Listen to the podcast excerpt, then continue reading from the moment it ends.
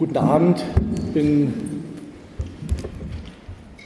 sehr froh, dass derart viele Menschen heute hierher gekommen sind, um diese Aufstellungseröffnung äh, zu besuchen. Ähm, und das ist vielleicht schon das Erste, was man einfach sagen muss. Ähm, als wir die Stiftung, Rosa-Luxemburg-Stiftung gegründet hatten, sind wir sofort, als das Weltsozialforum begann in Brasilien, dorthin gefahren zu den äh, Foren, auch zu den Demonstrationen und haben die Fahne der Rosa-Luxemburg-Stiftung mit einem Bild von Rosa Luxemburg gehabt. Und äh, das war verblüffend, also weil äh, fast jeder erkannte sofort, um wen es sich handelte. Und wenn man sich das daran genauer angeguckt hat, es gab zwei Lieblinge auf diesem Weltsozialforum. Das waren Che Guevara und Rosa Luxemburg. Ähm, und ähm, ich habe, was ich eigentlich machen will, ist, es wurde schon kurz über das Buch gesprochen, das finden Sie auch frei im Internet der Rosa-Luxemburg-Stiftung auf der Website. Sie können es downloaden. Äh, Sie können es natürlich auch kaufen, da freut sich der Frau VSA Verlag. Äh, aber ähm, ich will einfach berichten, was ich gelernt habe, wenigstens andeutungsweise, was ich gelernt habe, als ich dieses Buch geschrieben habe. Also ich habe als erstes Mal versucht, alles zu lesen, was von ihr veröffentlicht wurde. Das sind ja mittlerweile real neun Werkbände, da fehlen noch welche, immer noch, ja, weil immer noch wieder neue äh, Schriften von ihr gefunden werden oder noch herausgegeben werden müssen, vor allen Dingen die polnischen Schriften. Dann sind es sechs Briefbände, äh, die ähm, erschienen sind und so weiter. Und dann habe ich versucht, das zu ordnen. Und als ich das alles geschrieben hatte, habe ich mir mein eigenes Manuskript angeguckt und habe mich gefragt, was, über wen habe ich eigentlich geschrieben? Was war das für ein Mensch, über den ich dieses kurze Büchlein geschrieben habe? Und daraus ist das erste Kapitel entstanden, auf das ich mich auch beziehen will. Das habe ich und habe ich dann überschrieben. Zeige uns das Wunder. Wo ist dein Wunder? Ähm, das erste also, was ich gelernt habe, ist, Rosa Luxemburgs Leben ist ein Leben gelebter Widersprüche. Das ist auch an dem, was heute gesagt wurde, schon sehr deutlich geworden.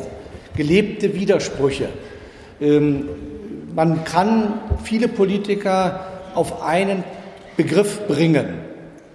Aber man kann nicht Rosa Luxemburg auf einen Begriff bringen, man kann sie höchstens auf ein ungeheures Bündel von Widersprüchen ähm, auch, auch nicht reduzieren. Man kann diese Widersprüche aufspannen und sehen, wie sie sich in diesen Widersprüchen bewegt.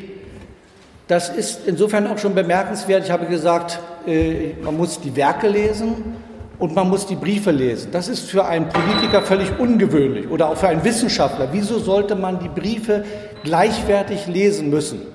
Aber bei Rosa Luxemburg ist das der Fall. Sie ähm, hat ständig völlig gegensätzliche Dinge, oft am gleichen Tag, aber zumindest in der gleichen Woche miteinander verbunden. Ungeheurer politischer Aktivismus. Sie ist durch ganz Deutschland ständig gereist zu großen Vortragsreisen, wo Tausende von Leuten anwesend waren, zu denen sie gesprochen hat. Und gleich danach hat sie sich zurückgezogen, hat Bilder gemalt, hat botanisiert, äh, ist ins Konzert gegangen. Sie hat ihre Wohnung abgeschirmt, hat ein sehr, sehr persönliches Leben geführt. Ähm, also da sind zwei ganz starke gegensätzliche Pole und die waren ihr selber auch gleichwertig. Das war auch aus dem Brief nochmal an Jörg jetzt gerade zu hören. Man kann das Leben von Rosa Luxemburg eben nicht primär an dem Werk messen. Man kann es auch nicht einmal primär messen an ihrer politischen Wirkung. Man kann es auch nicht primär daran messen, äh, an ihren ökonomischen Schriften. Die waren bedeutend, aber Hilferding war natürlich auch ein bedeutender Wissenschaftler äh, und andere dieser Zeit auch. Das eigentliche, und ich glaube, das bringt viele Menschen auch heute Abend hierher, ist das eigentliche, was Rosa Luxemburg geschafft hat, war ihr eigenes Leben. Also ihr das, ihr großes Werk ist ihr eigenes exzeptionelles Leben, das von ihr geführte, wie ein Philosoph aus Leipzig geschrieben hat, exemplarische Leben. Sie war ein Genie sozialistischer Lebensführung. Das hat sie meines Erachtens ausgezeichnet. Sie hat, und das merkt man immer wieder, wenn man sich in ihrem Werk, in ihr Leben vertieft, in die Briefe vertieft. Man merkt ja auch die vielen Zitate, die immer kommen. Luxemburg hat Sozialismus als solidarisch-emanzipatorische Bewegung in der Einheit von Veränderung der Welt und Selbstveränderung. Aber in gleichberechtigt, beides gehörte für sie zusammen. Beides war auch gleichwertig äh, gelebt in einer beispielhaften Weise. Im November 1918, es wurde schon gesagt, sie ist, am, sie ist Anfang November äh, 1918 entlassen worden aus dem Gefängnis, äh, hat sie einen ersten Artikel geschrieben, Ehrenpflicht, ähm, und da äh, plädiert sie für die sofortige Abschaffung der Todesstrafe. Ähm, anders übrigens als Lenin, der schon vor der Machtübernahme durch die Bolschewiki gesagt hat, auf die Todesstrafe werden wir wohl wahrscheinlich nicht verzichten können. Sie schreibt aber äh, 1918, Blut ist in den vier Jahren des imperialistischen Völkermordes in Strömen, in Bächen geflossen. Jetzt muss jeder Tropfen des kostbaren Saftes mit Ehrfurcht in kristallenen Schalen gehütet werden. Und dann ihr vielleicht wichtigster Ausdruck, rücksichtsloseste revolutionäre Tatkraft und weitherzigste Menschlichkeit. Dies allein ist der wahre Odem des Sozialismus. Eine, eine Welt muss umgestürzt werden, aber jede Träne, die geflossen ist, obwohl sie abgewischt werden konnte, ist eine Anklage und ein zu wichtigen Tun eilender Mensch, der aus roher Unachtsamkeit einen armen Wurm zertritt, begeht ein Verbrechen. Das ist eine Aussage, eine politische Forderung und es ist zugleich natürlich auch eine Aussage über sich selbst. Über den Sozialismus schreibend schrieb sie vor allen Dingen über sich selbst. Sie wollte eigentlich, ich sage es mal kurz, dass Sozialismus so wird, wie sie selber ein lebenswertes Dasein verstand. Ich glaube, die andauernde Ausstrahlung von Rosa Luxemburg ist ihr Leben selbst, das sie mit großer Entschiedenheit und noch größerer Konsequenz geführt hat. Das Zweite, das hängt mit dem, was ich gesagt habe, schon zusammen. Rosa Luxemburg hat ein völlig anderes Verhältnis zur Wirklichkeit als auch als Karl Marx, auch Friedrich Engels, August Bebel, ähm, wer auch immer. Sie hatte, für sie war die Welt, sie hat sich zur Welt als einem Du verhalten, einem Du, einem, mit dem sie auf Augenhöhe sprechen kann.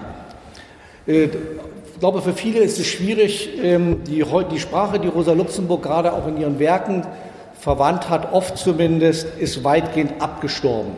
Oder sie muss völlig neu erschlossen werden. Wir haben das heute schon gehört. Die Selbstverständlichkeit, mit der sie vom Proletariat spricht, von dem weiblichen Teil des Proletariats, das ist keine Sprache, die in der heutigen Wirklichkeit mehr lebt. Äh, auch wenn sie von Reform und Revolution, von der Partei als der Menschheit spricht, hat keine Entsprechung in der heutigen Wirklichkeit. Aber wenn man durch diese eben Sprache eines zurückliegenden Jahrhunderts hindurchkommt und die Lebenswirklichkeit, wie sie sie ähm, praktiziert hat, entdeckt, dann begreift man den bleibenden Grund für ihre Ausstrahlung, aber auch den bleibenden Grund, warum man von ihr nicht unbedingt vieles Praktisches im Sinne, so muss man mit den Bauern umgehen, so muss man mit der Landfrage umgehen, so muss man mit der nationalen Frage umgehen, so muss man mit der Frauenfrage umgehen. Da war sie durchaus äh, auch in vielerlei Hinsicht blind. Ich werde erklären, warum das war. Sie war meines Erachtens sehend und blind zugleich, weil sie in der Wirklichkeit vor allen Dingen das erkan erkennen wollte, was ihr selber entgegenkam, was ihr selber entsprach und blind war für das, was diesem äh, Gespräch und der Suche nach einem Du, das entgegenkommt, widersprach. Also jeder einzelne Kampf, das ist auch das Große an ihr und deswegen wird sie auch immer wieder, immer wenn Menschen sich aufmachen, wird Rosa Luxemburg zitiert werden, weil sie in jedem Aufbruch von Menschen etwas erkannte, was menschheitsgeschichtliche Bedeutung haben kann. Siehe jetzt gerade die Bewegung zum Beispiel der Gelbwesten. Da hätte sie, das hätte sie empirisch studiert und gesagt, da verändert sich plötzlich etwas. Wir wissen nicht, was rauskommt, aber Menschen haben sich selbst organisiert äh, aufgemacht. Damals dann die Massenstreikanalysen, erst Belgien, dann Frankreich und dann natürlich während der russischen Revolution 1905.